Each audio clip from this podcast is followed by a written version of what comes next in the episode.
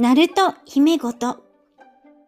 この番組はサブカル強めのクラシック業界のピアニストが日々のことや好きなことを好きなようにつぶやく番組です。皆様いかがお過ごしですか？パーソナリティのナルト姫です。今回は音楽家の就職ってどんななの？って思われる方もいるかなと思いまして、職業音楽家についてのお話をしようかなと思います。まず今日お話しするこの職業音楽家というのはいわゆるプレイヤー演奏家に絞ってます。音楽の先生とか教えるお仕事、他に作曲家のように作り出すお仕事とか編曲のお仕事とかではなくて自分でパフォーマンスしてお金をもらうといういわゆる皆さんが想像している演奏家のことです。ねえ、謎の世界ですよね。ちょっとギャラとか気になりませんか？ちょっとでも実態の一部を知ってもらえたら嬉しいです。それから演奏会としまして最後に一曲演奏しました。それもお聴きください。それでは今日も移動中の方、療養中の方、お仕事の合間、それぞれのシーンでほっこりできますように、最後までお付き合いよろしくお願いします。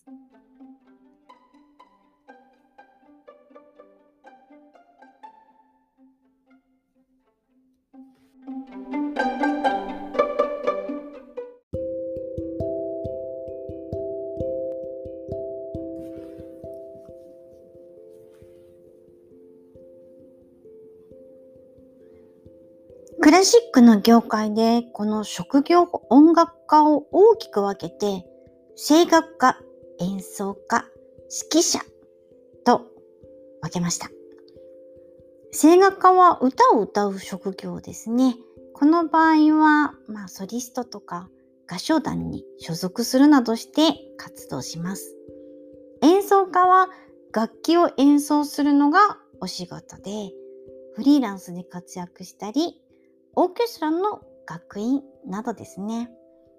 指揮者は前回もお話ししましたけれど、この声楽家や演奏家を指揮して音楽を一つにまとめ上げるお仕事ですね。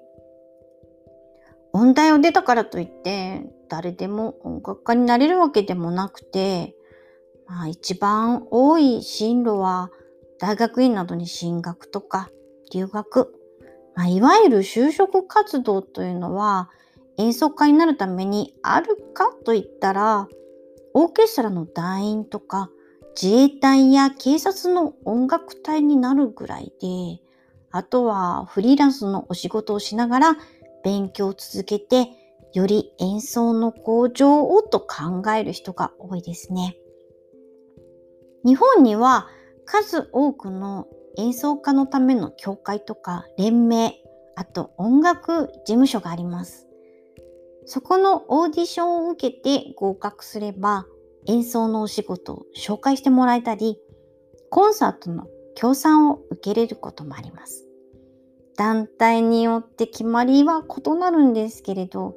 例えば年会費がね、かかるところもあるし、活動の盛んなとこに所属すればお仕事の幅も広がりますね。反対に大きなコンクールとかオーディションの成績優秀者は事務所の方からスカウトされたりもしますから特にソリストと言われる奏者になるにはそれなりのキャリアは必要だと思います。オーケストラの正式団員は非常に狭きもんでこれね入ってる方はすごいんですよ。そもそも募集がいつもあるとは限らないし、どの楽器もあるわけじゃないんです。なので、自分が卒業した時に募集があるとも限らないし、これはね、本当に運かなと思います。それぞれのオーケストラが募集する時っていうのは、席に空きができた時なんですね。定年とか対談した演奏者の補充の時に行うので、オーディションの開催時期はその時々に行われます。例えば、A というオーケストラでバイオリンの方が定年になるので、一つ席が空くのでオーディションするってなるじゃないですか。で、また同じような時に B という他のオーケストラでもバイオリンの方が今度は定年前に辞めるっていうことになって一つ席が空きますみたいに同じ年で2つ別のオーケストラでバイオリンのオーディションがあるっていう時もあれば全くない時もあります。大体オーケストラに入ったら定年まで入れるので例えば24歳で入ったら60歳の定年まで辞めなかったらその間その一つの席っていうのは開かないじゃないですか。なのでオーディションはないわけですね。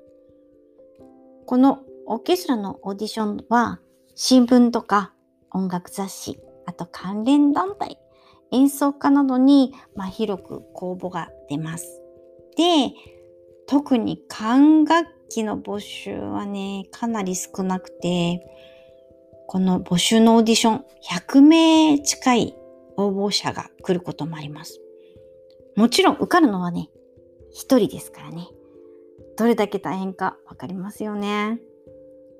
でも、オーディションに合格しても、すぐ正式団員になれるわけじゃないんですよ。オーディションの短い試験だけだと、その奏者の本質的な能力をね、見分けることっていうのは非常に難しいので、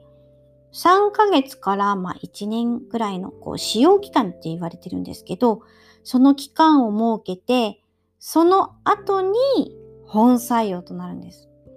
で、その使用期間中には実際演奏会に一緒に参加して、アンサンブルの能力とか、その個人の性格的な面まで知ることができるんですね。だからオーケストラにとっては、まあ、非常に、まあ、有効なんですね。その使用期間の後、再び団員の投票などによって正式団員として採用するかが決定するんです。この使用期間でもしダメって判断されちゃうと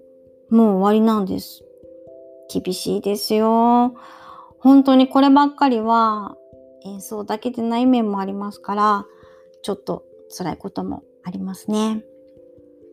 ちなみに、日本のプロのオーケストラってほとんどの団体が、まあ、国籍についての制限とか必要な資格っていうのは特にないんですね。年齢制限はあるところがあるかもしれないですね。オーケストラの団体としてね、所属している人の場合は、ソロ活動を行う音楽家とは異なって、毎月の収入っていうのは固定給があります。まあ、オケによってその額は違うと思うんですけれどね。で、オーケストラの団員とは別にエキストラ。私たちはね、トラって言ってんですけど、そういうのがあるんですけれどね。曲の編成によっては、団員だけでは補えないところをですね、フリーランスでやっている演奏家に来ていただいたりとか、特殊楽器ですね。例えば、ピアノとか、オルガンとか、あと、ハープとか。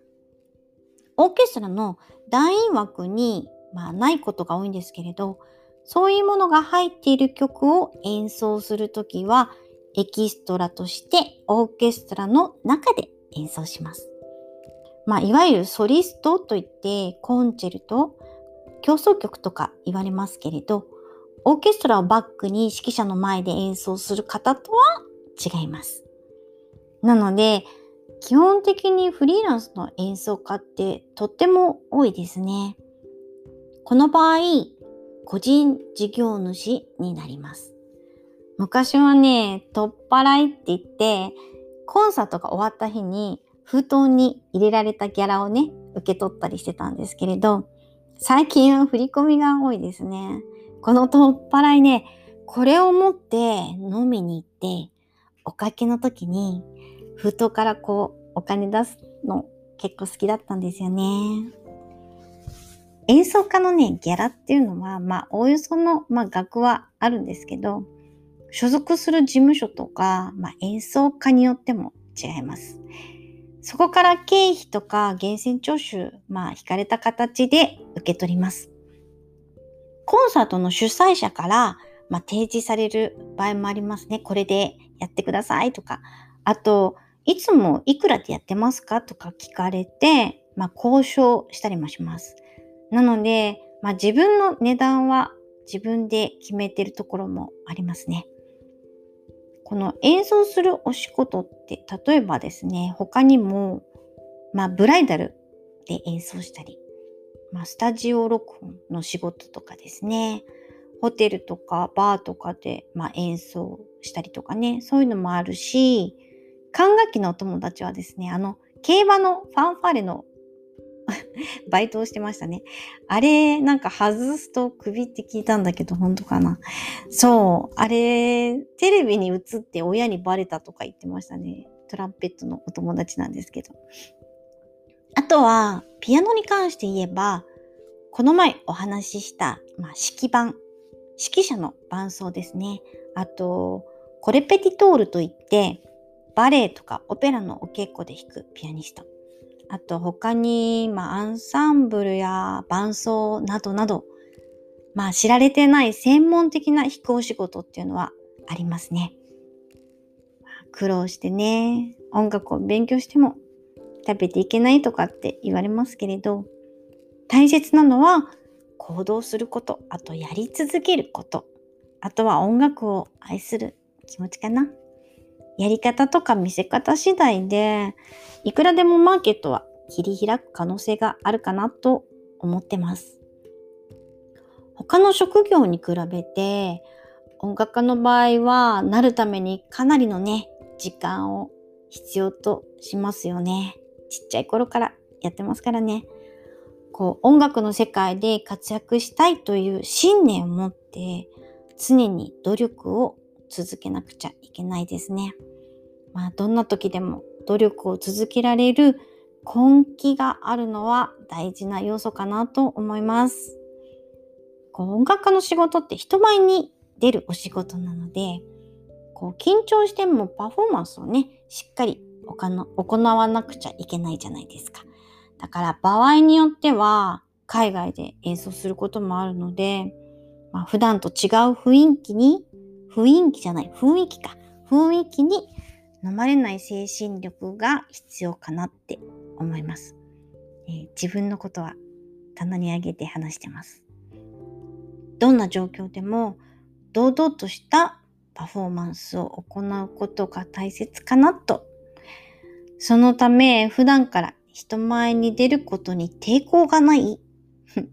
人前で何かを披露するのが好きな人っていうのは演奏家の特徴かなと思います。えー、ナルト姫のことを言えば、まあ、所属しているところは、まあ、あります。でも、それ以外にも、エキストラでお仕事をしたり、まあ、自主公演したりとか、いろいろな、まあ、手広くやっております。私もまだまだ進化していきたいと思っています。頑張りますよ。今日はですね、映画海の上のピアニストから愛を奏でてを弾こうと思いました。目下演奏会が立て込んでまして、今週はですね、6回本番があります。ね、1週間って7日なのにね、そのうち1日だけね、2つ本番を掛け持ちしてしまいまして。はい。好きなアニメも見れない日々でなんだかこれを弾きたくなりました。大好きなシーンなんですけれど、主人公の1900という一度も船から降りたことのない船で生まれて育ったピアニストが乗船してきたある一人の少女を窓越しに見るんですね。その少女に対する甘い恋心、うん、憧れ、そして視界から去ってしまった時のこう切ない気持ちとかが旋律に込められていて、モリコーネは素晴らしいなって思わせてくれた一曲です。それでは今日も最後までお聴きくださりありがとうございました。モリコーネ作曲愛を奏でてをナルト姫の演奏で聴いてください。それでさよならです。また次の配信まで楽しみに待っていてくださいね。それじゃ、バイバイ。